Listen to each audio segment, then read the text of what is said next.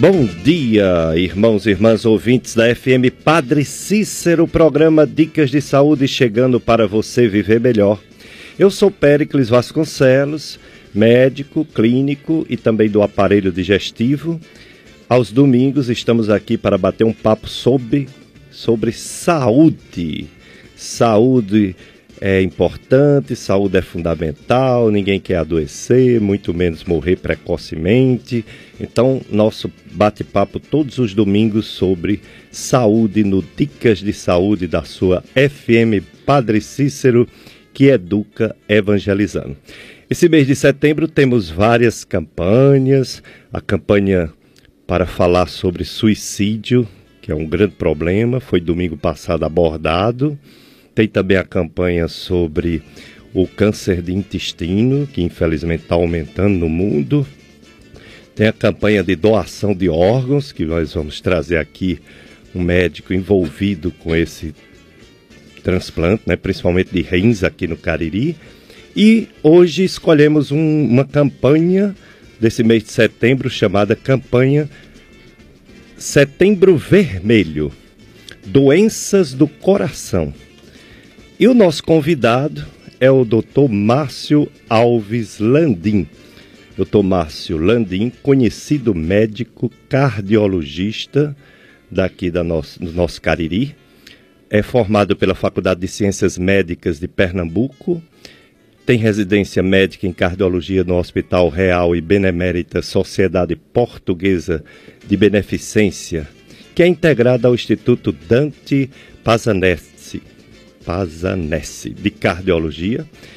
O Dr. Márcio Landim é professor da disciplina de Clínica Médica 1 da Faculdade de Medicina de Juazeiro do Norte, Estácio FMJ. O Dr. Márcio é médico cardiologista do Centrocárdio, ali na rua Santa Rosa, e também do Hospital São Vicente de Paulo, Barbalha. Bom dia, doutor Márcio Landim. Muito obrigado por ter aceito nosso convite para falar de algo tão importante que são as doenças do coração?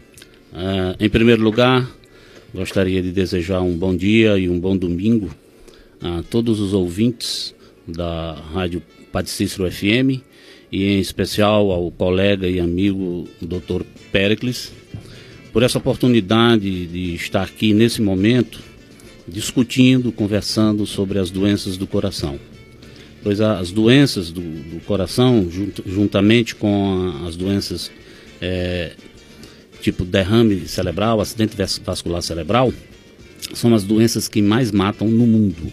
Para se ter uma ideia, 42% das mortes nos Estados Unidos e 33% das mortes no Brasil ocorrem por doenças cardiovasculares.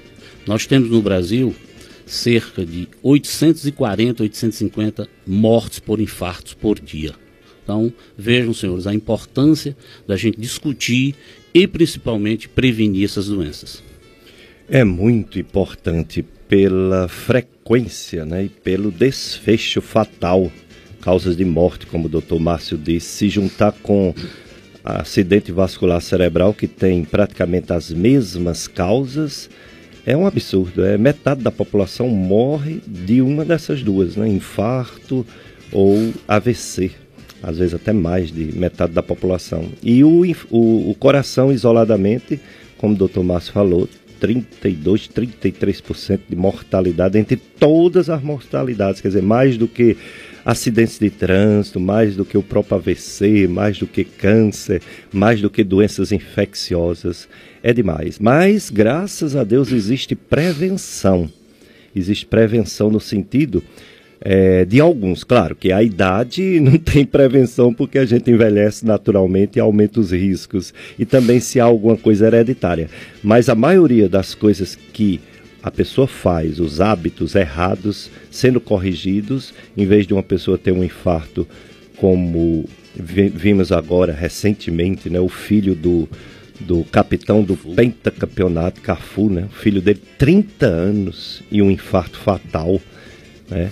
E isso é doença antigamente e para sempre deveria ser doença do idoso, né? 70, 80, 90 anos e não 30 anos, 40 anos. Então o doutor Márcio vai falar muito sobre prevenção. Vou começar fazendo uma pergunta muito importante no meu ponto de vista. Eu acho que seja muito importante para todos. Os atletas profissionais, eles fazem um exame completo de saúde, incluindo o exame cardíaco, no mínimo uma vez por ano. E as pessoas também são orientadas por todos os médicos a irem no cardiologista ao menos uma vez por ano, principalmente os que têm 40 anos para cima, né? 30 anos já deveria fazer essa prática. E o cardiologista muitas vezes diz que a pessoa está muito bem. O eletrocardiograma deu normal, o teste ergométrico da esteira deu normal, o ecocardiograma deu normal. E em menos de um ano acontece até de um atleta profissional ter um infarto e à morte. E, e, os não atletas também, como esse caso do filho do Cafu e pessoas aqui da nossa região, inclusive pessoas da minha família. Doutor Márcio, como é possível você fazer uma avaliação cardiovascular, o cardiologista dizer que está ótimo e você em menos de um ano ter um infarto? Como isso é possível? É, essa pergunta é muito interessante, né? vai dar oportunidade da gente explicar é, para os ouvintes como é que isso pode acontecer. Bom, a, a Organização Mundial de Saúde elegeu o dia 29 como o Dia do Coração, né? e o mês de setembro, como você já falou, é, o mês vermelho, o alerta vermelho, para que a gente é, esclareça né? e combata os fatores de risco que nós vamos discutir aqui para o aparecimento das doenças é, cardiovasculares, notadamente o infarto do miocárdio. Respondendo à sua pergunta, Ficou muito fácil hoje para a gente ter uma explicação sobre isso. Antes, nos anos 80, a gente não tinha um conhecimento total como é que ocorria um infarto. E essa pergunta ficava no ar. Hoje nós sabemos que o infarto é um entupimento, é um trombo entupindo uma artéria ou mais de uma artéria coronária. As artérias coronárias são as artérias que levam sangue para o coração alimentar o coração, nutrir o coração para que ele possa funcionar como bomba. Como existe a artéria cerebral para o cérebro, a hepática para o fígado, então, havendo um entupimento, um trombo nessa artéria coronária, caracteriza um infarto agudo do miocárdio. Então, como é que acontece de um paciente ir ao nosso consultório, assintomático, não sentir exatamente nada, ter um eletro normal, um eco normal, um teste ergométrico normal, em curto prazo de tempo esse paciente infartar? Nós sabemos hoje que, não combatidos os fatores de risco, o paciente, as pessoas ficam sujeitas a formar uma placa de gordura na sua artéria coronária. Essa placa ela pode ter um tamanho é, entupindo essa artéria em 50%. Está passando 50% normalmente de sangue por essa artéria coronária. Em fazendo o exame clínico e eletrocardiograma, teste ergométrico, nós não encontramos nada de anormal, porque ele tem uma placa só entupindo 50% da sua artéria coronária. Em um momento de estresse, um momento de hipertensão, essa placa pode romper e essa gordura que estava contida dentro dessa placa entrar em contato com o sangue que está circulando e formar um trombo e esse trombo vai obstruir essa artéria coronária, caracterizando um infarto agudo do miocárdio. Por isso que acontece em pessoas com exames normais. Puxa, então, além da gente fazer esse exame que é tão importante, devemos também ficar atento a qualquer sinal de desordem né, no funcionamento do nosso corpo e buscar sempre o atendimento médico. Dr. Márcio Landim, é, esses esses casos graves de, de, doenças do coração que você citou, principalmente o infarto, que é o, o desfecho final, é um ataque cardíaco, muitas vezes o, é fulminante, outras vezes não, né? Tem um tratamento e uma revascularização e o coração volta a funcionar relativamente normal. É, existe como evitar? Essa prevenção é realmente uma coisa real? O que é que fazemos que prejudica o nosso coração e devemos deixar de fazer? É, o, o mês de setembro escolhido é o mês na prevenção das doenças cardíacas, é o fator mais importante. O que a gente tem que trabalhar com a população é o alerta para os fatores de riscos, pois são esses fatores de riscos que vão levar precocemente as pessoas a terem um infarto. Esses fatores de risco mais importantes que nós devemos combater são a hipertensão arterial, a dislipidemia, o diabetes, a obesidade, combate ao fumo, combate ao sedentarismo, combate ao estresse. Nós temos dois outros fatores de riscos que nós não podemos, não temos como combatê-los.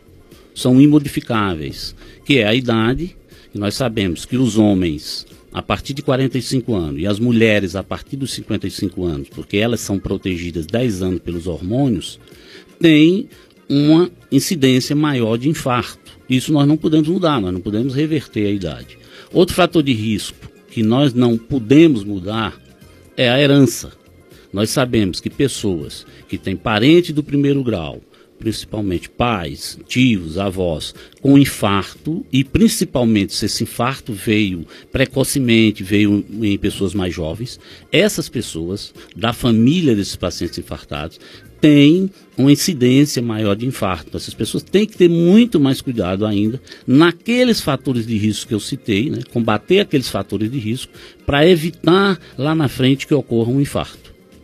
Muito bem, então hoje é dia da gente aprender tudo sobre doenças do coração dessa campanha Setembro Vermelho, Saúde do Coração, com Dr. Márcio Alves Landim, médico cardiologista do Centro Cardio, médico professor da Estácio FMJ, disciplina de cardiologia. Está aqui conosco também dando maior suporte, suporte e apoio o nosso amigo Paulo Sérgio, você telefona 3512 2000. É o mesmo telefone do WhatsApp. Você pode mandar uma pergunta por mensagem, áudio ou escrita. Você pode telefonar e o nosso Paulo Sérgio, operador de sons, está aqui para ouvir, passar a pergunta para o nosso doutor Márcio Landim. Doutor Márcio Landim, essas, esses fatores de risco, essas coisas todas que você falou, entre doenças, diabetes, pressão alta, colesterol alto, é, e coisas que não são doenças, mas que são que pode prejudicar o coração, como o cigarro, como a obesidade, o estresse excessivo, né? desses fatores todos, tem peso maior para um, para outro? Qual pior? Qual que diz assim, esse aqui faça toda a sua energia, toda a sua vontade, força de vontade para diminuir e os outros pelo menos ah, diminuir não, parar e os outros pelo menos diminuir. Ou são todos realmente com uma importância equivalente? É, esses fatores de risco citados, como dislipidemia, aumento do colesterol, hipertensão, diabetes, combate ao fumo, sedentarismo, obesidade, todos esses fatores têm uma importância imensa. Né? A gente sabe que todo o processo eh, de infarto das doenças cardiovasculares é, a, começam por um processo de lesão do vaso do, do, da coronária com um depósito de gordura. Então, o aumento do colesterol ele é fundamental para o aparecimento dessas doenças. Então nós temos que combater é, com dieta, com exercício e, se necessário, com medicamento, com as estatinas, o aumento do colesterol. Principalmente o colesterol ruim, que é o colesterol LDL, é o colesterol que vai entupir é, essas artérias. Fica aqui, nesse momento, um, um, um aviso, até para colegas médicos e para a população em geral, que veem o, o LDL colesterol, Pélix, é apenas pelo dado que vem no laboratório. Hum. Digamos, o LDL colesterol estaria normal abaixo de 160. Colesterol total estaria abaixo de 240. É. Então, esse valor de laboratório ele é importante para a gente se nortear. Mas hoje, nós sabemos que o colesterol ideal, o LDL colesterol ideal, ele depende de cada pessoa. Pois se nós temos uma pessoa que não tenha nenhuma doença, nós suportamos um LDL colesterol entre 130 e 160.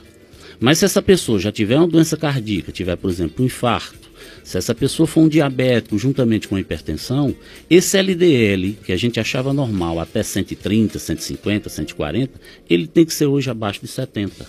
Puxa. Então, o LDL ele é individualizado, difícil, certo?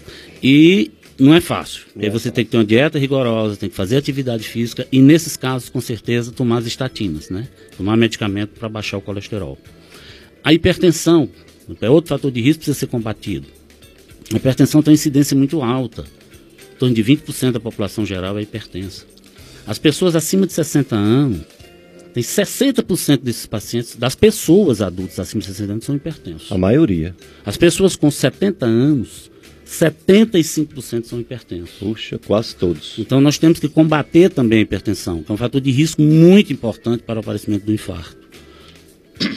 Nós combatemos essa hipertensão com o quê? Com dieta com pouco sal, com atividade física, com perda de peso e, se necessário, se for uma hipertensão de um grau mais avançado, com medicamentos. O diabetes é outro fator de uma importância imensa. O diabetes não compensado, ele atinge os principais órgãos do organismo coração, rim, visão, todo o sistema vascular. E nós sabemos também que os pacientes diabéticos não compensados, mais de 60% desses pacientes vão ter ou vão morrer de doença cardíaca, vão morrer de infarto. Então, tem que ser combatido o diabetes, também com dieta e, se necessário, com o uso de medicamento e atividade física. Em relação ao fumo, que é outro fator de risco que nós podemos controlar bem fácil, é só parar de fumar, os pacientes que fumam 20 a 30 cigarros por dia têm de duas a três vezes mais chance de sofrer um infarto do que a população geral. Somado a esses fatores, nós temos a obesidade, né, que está crescendo. Hoje nós temos o, é quase uma doença a obesidade. 60% da, população, 60 da população hoje tem sobrepeso. Então nós temos que combater a obesidade. Temos que combater o sedentarismo, porque é confirmado que a atividade física regular, quatro ou cinco vezes por semana, 45 minutos a uma hora, ela reduz em muito né, os eventos cardiovasculares, notadamente o infarto agudo do miocárdio. Então, todos esses fatores têm sua importância. Eu acho que nós temos que combater todos eles para evitarmos né, o aparecimento de um infarto, de um acidente vascular cerebral, é, numa idade precoce. Puxa, então é nesse, nessa campanha Setembro Vermelho, vamos ficar bem atento à prevenção das doenças cardíacas, que são as que frequentemente mais mata. O seu colega cardiologista, Dr. Herbert, ele mandou uma, um, um macete interessante sobre o colesterol. Ele botou aqui LDL, logo Deus leva, se ele tiver alto. e o HDL, hoje Deus livra. Eita, então o LDL é como um, um, um, sangue grosso, é como uma graxa, é como uma gordura querendo ficar. É como se o, o sangue quisesse ficar gorduroso, quisesse ficar sólido. E o HDL protege. É o que? É como um solvente? Não é bem assim. Por que, que o HDL é bom e o LDL é tão perigoso, doutor Márcio? Na, na realidade, LDL e HDL, a gente chama, é, é, são as partículas que conduzem, que se juntam ao colesterol para que ele circule no sangue. A, a gente chama o LDL de bom colesterol, ou LDL, desculpe, de mau colesterol, aquele colesterol que vai entupir as artérias, que vai provocar um infarto, é, é porque esse LDL leva o colesterol produzido no fígado para a periferia, indo aí é, entrar no vaso e provocar a placa de, de, gordura no vaso, que uma vez rompida essa placa, como a gente já falou, vai gerar um infarto agudo do miocárdio. O HDL é tido como bom colesterol porque ele faz o, o trabalho in, inverso.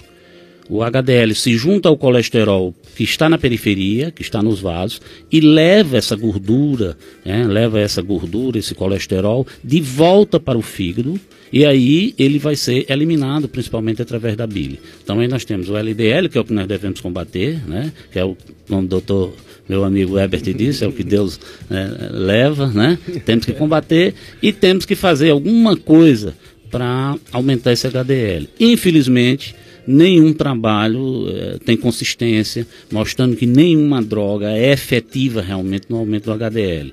O que a gente tem de mais importante, na realidade, para o aumento do HDL é, é o fato da atividade física. Esse sim a gente tem alguma resposta no aumento do HDL. Exercícios físicos para todos. A gente fala sempre aqui, todo domingo, seja você a idade que for, a, a limitação física que tiver, você tem que se movimentar. O ser humano foi feito para o movimento, ficar parado complica tudo. Alô para Dona Maria e seu Aloísio, ouvindo o programa lá do Horto. Obrigado pela audiência, casal. E os ouvintes também, é, é, Dona Neném, da Cigarreira, no Jardim de Seridó, Rio Grande do Norte, ouvindo o programa. Alô, Dona Neném, para toda a família. Socorro Melo, da Vila Miragem, também ouvindo o programa. Um alô para todos da Vila Miragem, Caririaçu. E a Francisca Leonardo, ouvindo o programa, ela coloca é, que o doutor Márcio é, acompanha ela, Francisca Leonardo, há muitos anos, é um excelente médico, dá parabéns pelas informações que ele está passando para a gente aprender mais sobre prevenção do coração. Dona Francisca Leonardo, sua cliente. Perfeitamente, conheço, muito bem. Muito obrigado. Pois é, então coração já sabemos com a, as informações precisas do Dr. Márcio que é entre as doenças as que mais matam no mundo inteiro, não é só no Brasil, é em todo lugar do mundo. Sabemos que os fatores de risco, a maioria pode ser modificado, pode ser é, prevenido, né, para não acontecer o infarto e também a trombose, o, o AVC, o derrame cerebral.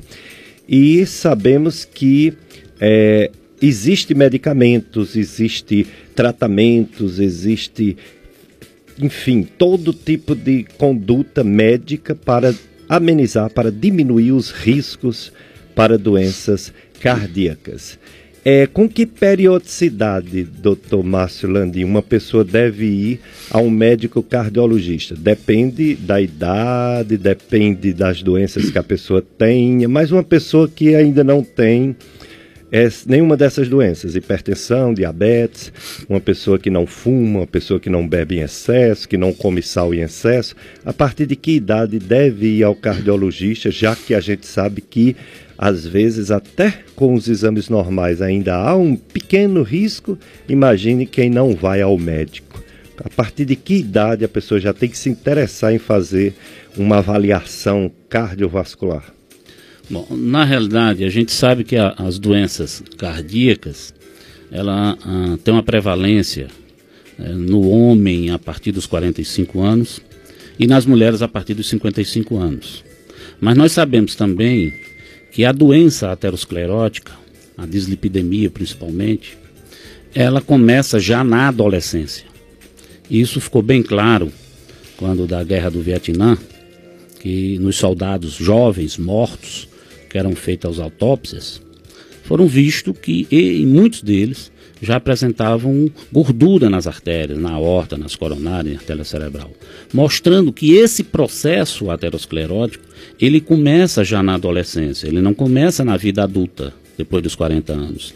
Eles aparecem em forma de doença depois dos 45, 50, 60 anos, mas eles já acontecem na adolescência. Então, mesmo adultos jovens que não tenham doença cardíaca e principalmente se tiverem alguma herança de doença coronariana, por exemplo, parentes que tiveram infarto ou AVC, eles precisam pelo menos uma vez fazer um exame físico, cardiológico físico e seus exames de laboratório. Constatando que não tem nada, esses jovens podem fazer exame a cada 4, 5 anos. Mas já na idade adulta, os pacientes, as pessoas acima de 50 anos, mesmo assintomáticos, eu recomendo que pelo menos uma vez por ano né, vá a um cardiologista, vá a um clínico, né, dose sua, seu, seu colesterol, veja como anda a sua pressão, que eu acho que isso é muito importante. Quanto aos outros, aquelas pessoas que são doentes realmente do coração, que já têm doença do coração, isso depende do nível, do grau da doença, qual é a doença, e aí pode ser de 3 em 3, ou 4 em 4, ou de 6 em 6 meses, de acordo ou com o que apresenta cada paciente. Muito bem, programa Dicas de Saúde na sua FM Padre Cícero, que educa evangelizando. O tema de hoje, do Saúde do Coração, Setembro Vermelho. Nosso convidado, Dr. Márcio Alves Landim, cardiologista do Centrocard, professor de Medicina Clínica e Cardiológica da Estácio FMJ. Vamos agora para o nosso apoio cultural, Paulo Sérgio, e depois a gente volta fazendo mais perguntas ao nosso convidado, doutor Márcio Landim, cardiologista. Dicas de saúde.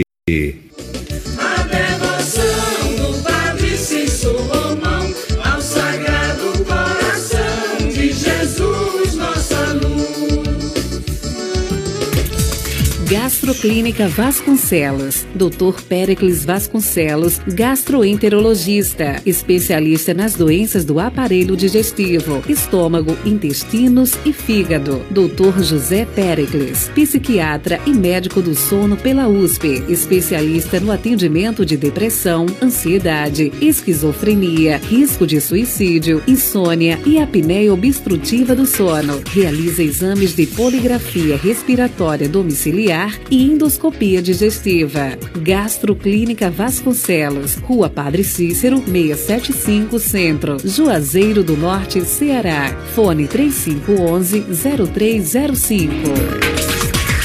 Doutora Sheila Ulisses Paiva, mastologista com atendimento clínico e cirúrgico das doenças das mamas. Clínica Provida Cariri, Rua São José, 731, Centro de Juazeiro do Norte. Telefones 3572 3241 e 3572 3240.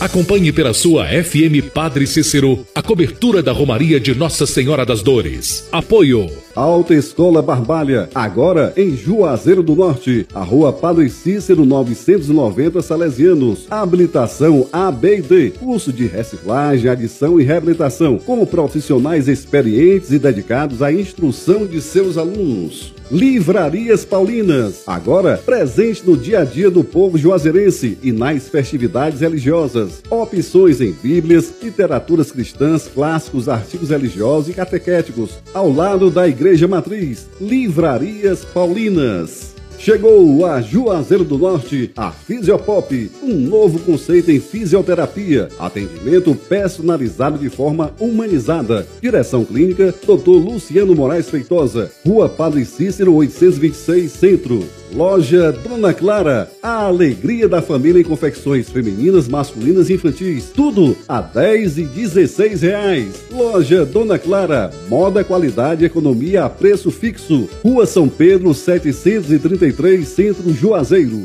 Agave, aromas da natureza, tornando cada ambiente de sua casa muito mais agradável, proporcionando bem-estar em aromas marcantes também, veículos, móveis e muitos outros. Rua Alencar Peixoto 368 68 Centro Juazeiro. Agave, aromas da natureza. Loja bem bonita para você ficar ainda mais bonita e charmosa, com muitas opções em maquiagens, bijuterias e acessórios de bom gosto que destacam ainda mais sua presença. Loja bem bonita, Rua São Pedro 609 Centro Juazeiro.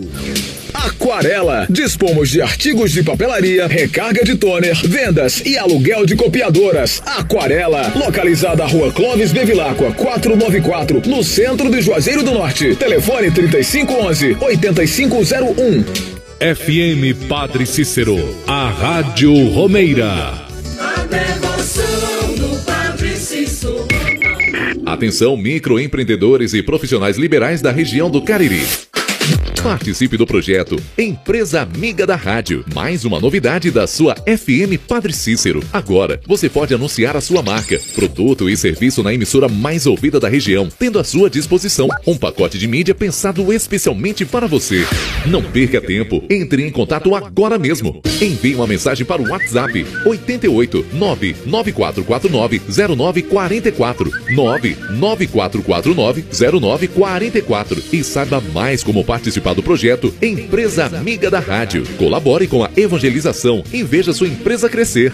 Anuncie na FM Padre Cícero, a rádio que educa e evangeliza. Empresa Amiga da Rádio. Obrigado.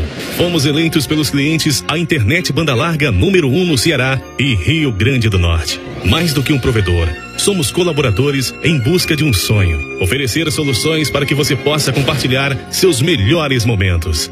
O desafio está só começando. A cada dia, a expansão dos serviços alcança cada vez mais cidades pelo Nordeste. Somos movidos pela conexão. Somos Brisanet, levando o mundo até você.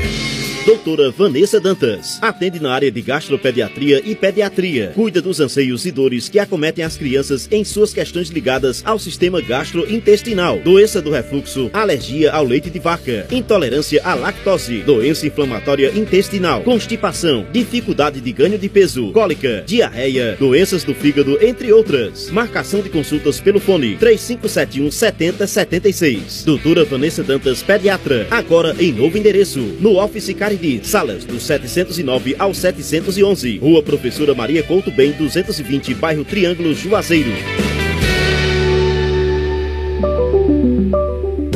Felipe Feitosa, mastologista, membro titular da Sociedade Brasileira de Mastologia, realiza biópsias e cirurgias de mama. Convênios: Unimed, São Camilo, Apvida, Afago e Vida. Atende na clínica Med Imagem Cariri, Rua Raimundo Machado, número 155, bairro Triângulo. Telefones 3571 8541 e 98150 2214. Dr. Felipe Feitosa, mastologista mastologista.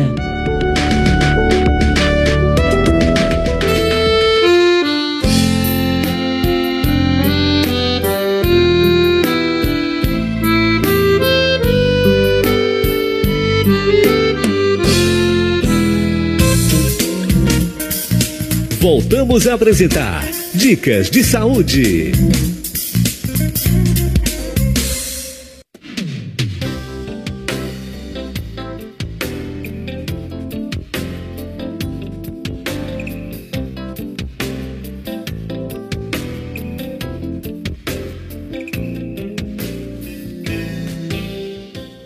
Dicas de saúde na sua FM Padre Cícero. Ontem foi o dia da pátria, hein? É, a gente tem essa decepção com os políticos, mas ao mesmo tempo a gente tem aquele orgulho né, de ser brasileiro, uma nação que nos enche de alegria no sentido de um povo bom, um povo prestador de serviço, um povo acolhedor, é bom demais ser brasileiro. O brasileiro está espalhado pelo mundo inteiro, levando sua alegria. Nunca devemos perder essa vocação. Mesmo que as coisas não estejam boas, não podemos ser só é, pedidores de direito. Temos deveres e a pátria nos ensina, né? Que temos deveres com nosso, nossa família, com nossa cidade, com nosso estado e com nosso país. Então, boa semana da, da pátria para todos. Perguntas para o nosso convidado, Dr. Márcio Alves Landim, cardiologista, sobre o tema Setembro Vermelho, Saúde do Coração. Bom dia, doutor Márcio, diz a nossa ouvinte, ela diz, a ansiedade é fator de risco para infarto. Como assim? Isso é verdade, doutor Márcio? É, na realidade, a ansiedade, o estresse propriamente dito, é um fator de risco. Porque as pessoas com ansiedade ou, ou de um, de um, grau mais avançado, normalmente são as pessoas que deixam de se cuidar naquele momento. São pessoas que começam a ter uma alimentação irregular, são pessoas que não praticam atividade física. E, e, principalmente as pacientes deprimidas, as pacientes estressadas, têm uma descarga de catecolamina, uma descarga de substância, né, que vão aumentar a frequência cardíaca, os batimentos do coração, que levam muitas vezes também ao aumento da pressão arterial, levando esses pacientes a maior risco de terem eventos é, é, cardiovasculares, tipo infarto ou acidente vascular cerebral. Foi o Marcos que perguntou. Já a Maria Aparecida, ela pergunta se uma canseira excessiva pode ser problema de coração. Bom, na realidade, o paciente que tem cansaço a, a pequenos esforços, como andar normalmente ou subir um lance de escada, são pessoas que devem ser avaliadas, porque existe sim a possibilidade dessas pessoas estar apresentando uma insuficiência cardíaca. Na realidade, o coração ele funciona como uma bomba, impulsionando o sangue, recebendo sangue de um lado direito do coração e impulsionando sangue na horta, que vai ser distribuído em todo o corpo. Então, quando essa bomba está cansada, quando a gente diz que esse paciente está com insuficiência cardíaca, esses pacientes apresentam cansaço. Muito embora existem outras doenças né, que podem provocar o cansaço. Existem as doenças pulmonares, existe até a própria falta de atividade física, o excesso de peso, o diabetes. Todas essas é, doenças né, podem levar o paciente também a ter cansaço. Mas na realidade é um sinal de alerta né, para a insuficiência cardíaca. E uma ouvinte que é diabética, ela diz que sente dores em seu peito. fez exames, não deixou claro quais, e nada foi detectado. E ela quer saber o que pode ser, já que os exames que ela fez foram normais. É, nós sabemos que o paciente diabético é um paciente é, de risco para as doenças cardíacas, para o infarto agudo do miocárdio. Primeiro tem que ver o tipo da dor. A, a dor é, cardíaca, que indica que possa ter alguma angina do peito, entupimento coronário, é uma dor mais retroesternal, é uma dor que não tem uma localização precisa, é uma dor principalmente provocada pelos esforços. Então tem que ver que tipo de dor. E qual foi o exame que ela fez. Muitas vezes a gente faz um eletrocardiograma e por aquilo que eu expliquei anteriormente, o eletro é normal. Então precisa aprofundar a investigação. E essa investigação pode ser feita, às vezes, pelo um teste ergométrico, pela cintilografia miocárdica.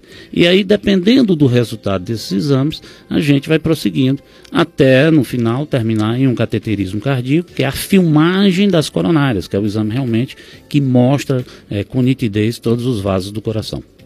É, e, e a dor, a dor no peito lógico que a pessoa que está sentindo tem que procurar, em primeiro lugar, um cardiologista. Ou uma emergência, né? Porque na emergência, o, o médico que está apto a atender a emergência, ele entende da, das doenças cardíacas e faz esses exames de, de urgência.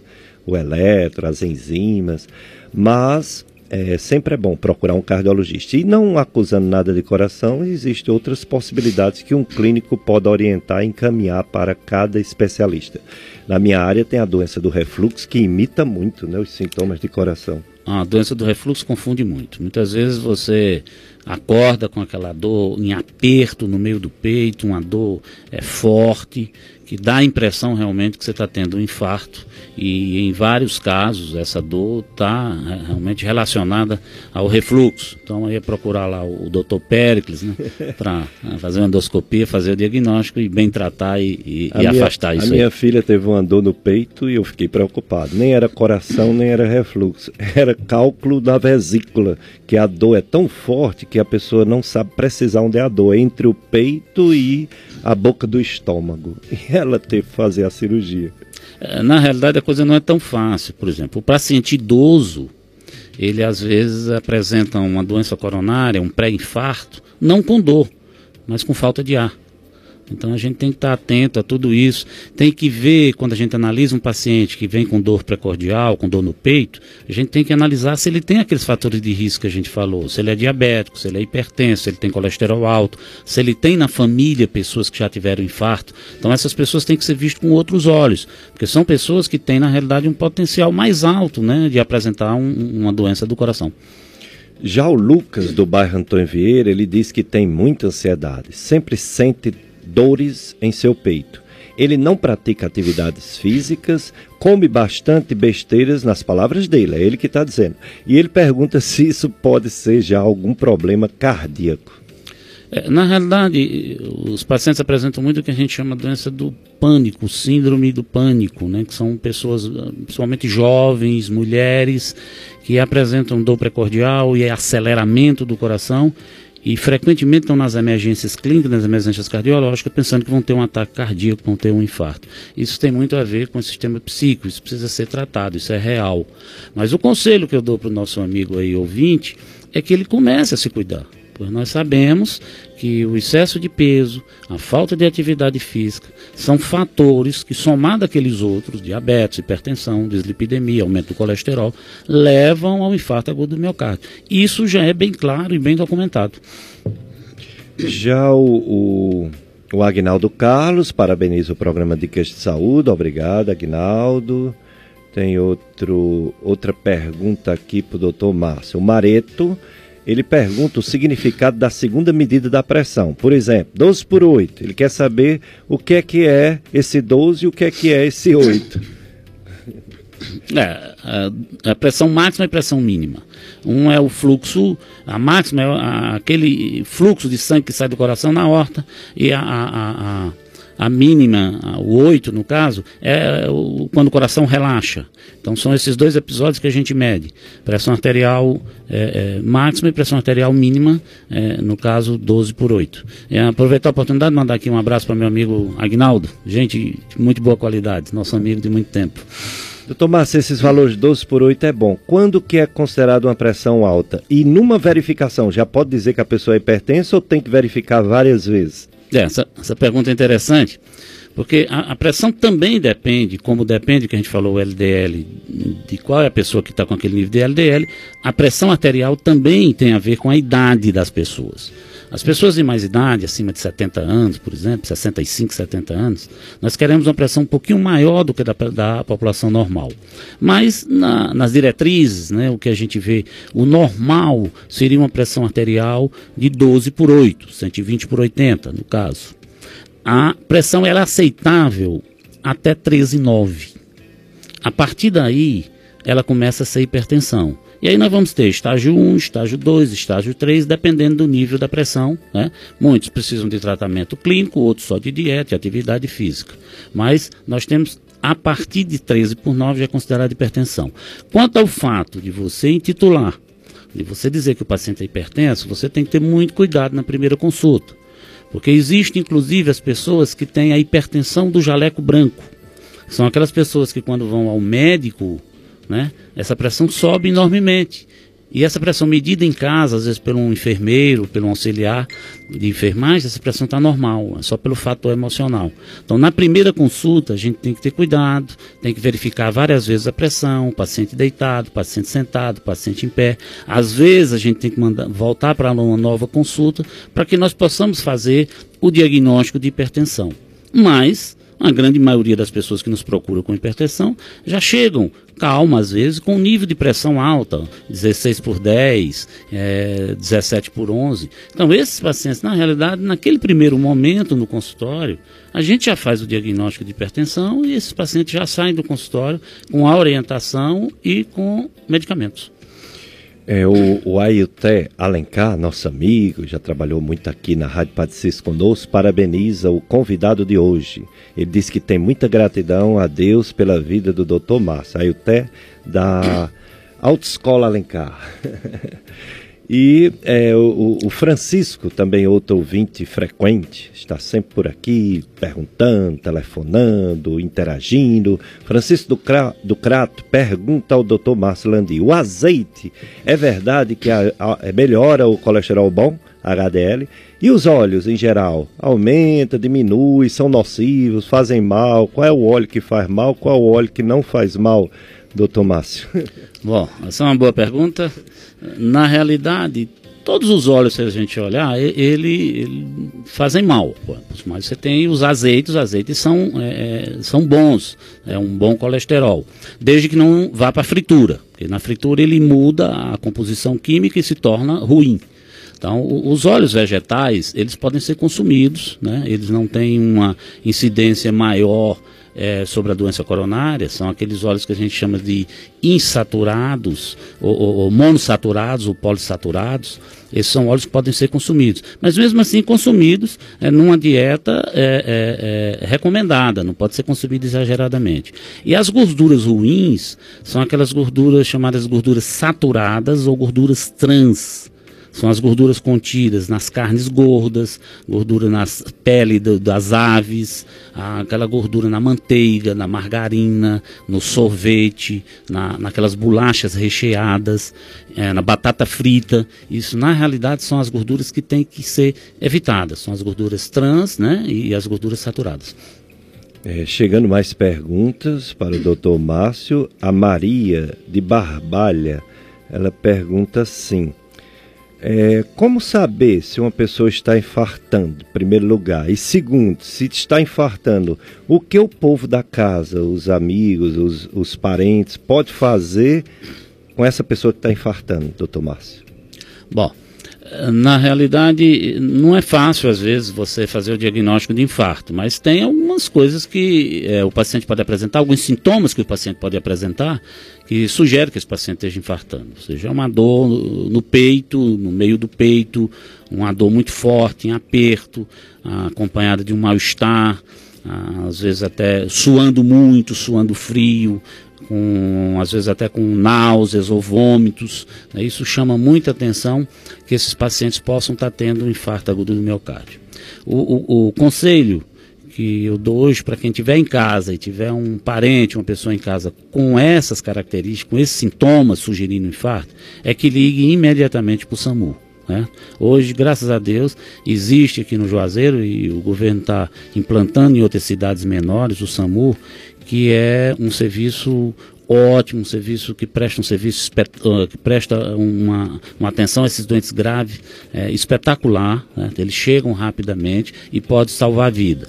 Se você, enquanto isso, é, uma das recomendações é que se você tiver aspirina, um comprimido AS, você dissolva ou peça para esse paciente mastigar dois comprimidos de AS, porque é um antiagregante plaquetário e já vai aí produzindo uma diminuição do trombo. Né? Então, esses são os cuidados imediatos que podem ser tomados em casa. Exatamente isso doutor Márcio falou. Aconteceu uma vez, eu estava no Rumeirão e um radialista infartou. Ele estava suando frio, com muita dor no peito e sabidamente cardíaco. Aí eu perguntei: Você está com o seu AS infantil aí? Estou. Aí eu mandei ele mastigar, ele engoliu, dois AS infantil.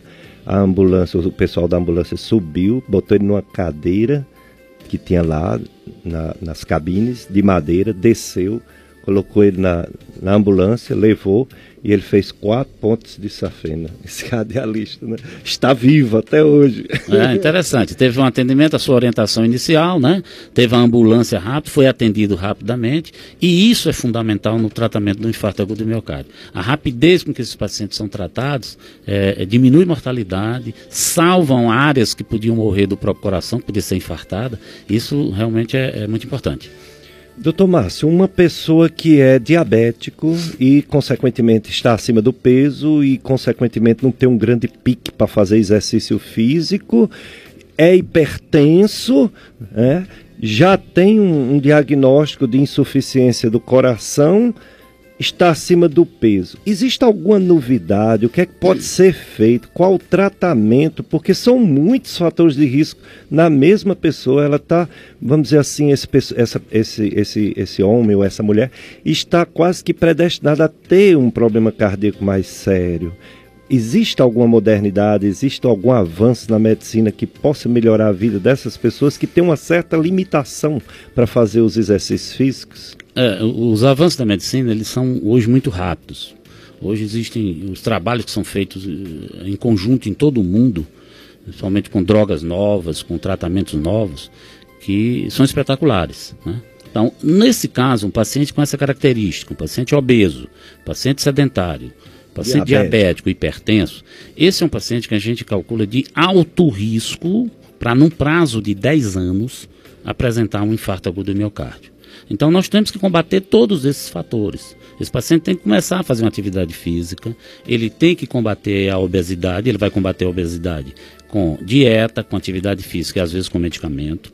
Ele tem que combater a, a, o diabetes. Esse diabetes passa também por uma dieta, dieta tirando os açúcares da alimentação, os amidos, né? uma dieta pobre em açúcar.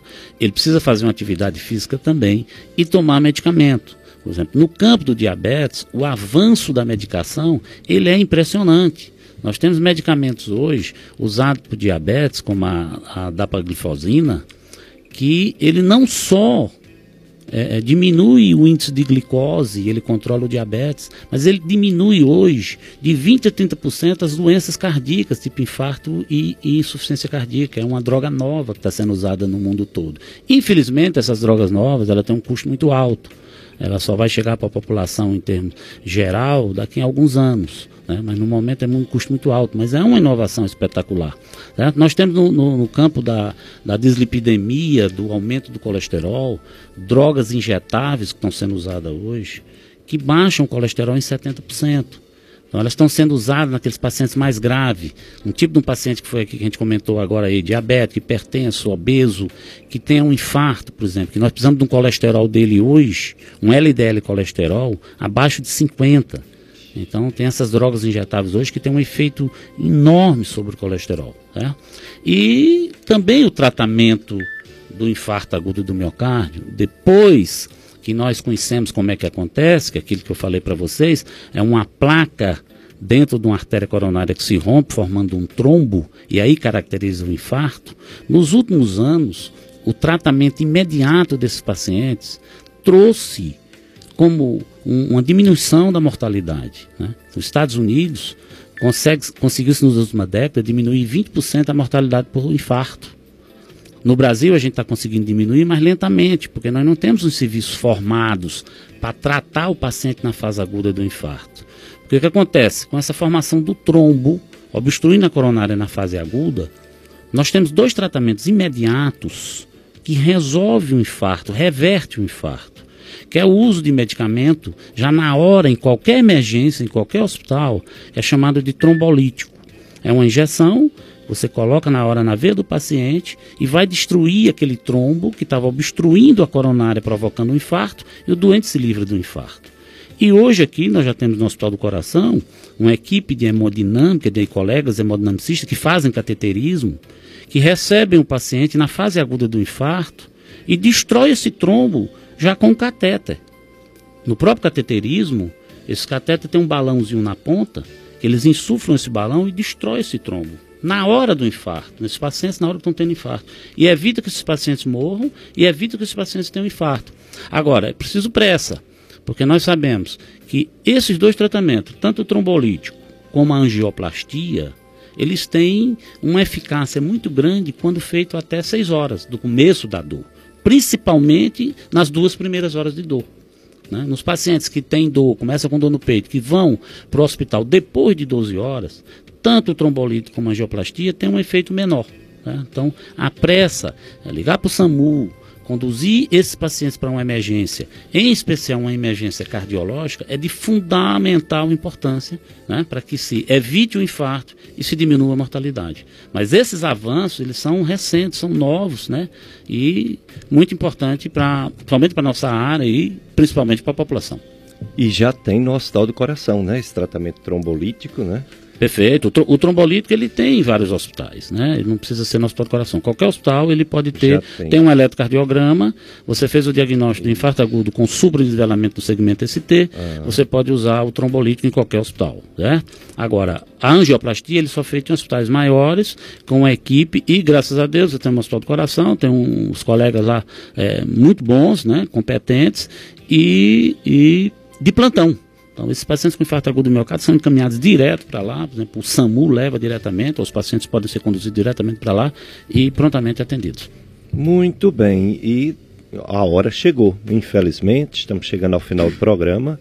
Quero agradecer ao Paulo Sérgio, sempre aqui conosco, dando essa cobertura.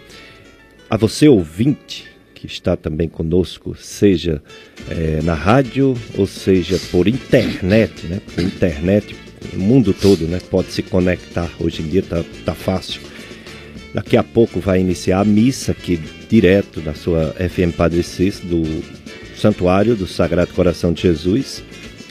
Próximo domingo teremos a satisfação de receber o nosso querido Dr. Herculano, que vem falar também um assunto da sua área de relevância nesse mês de setembro.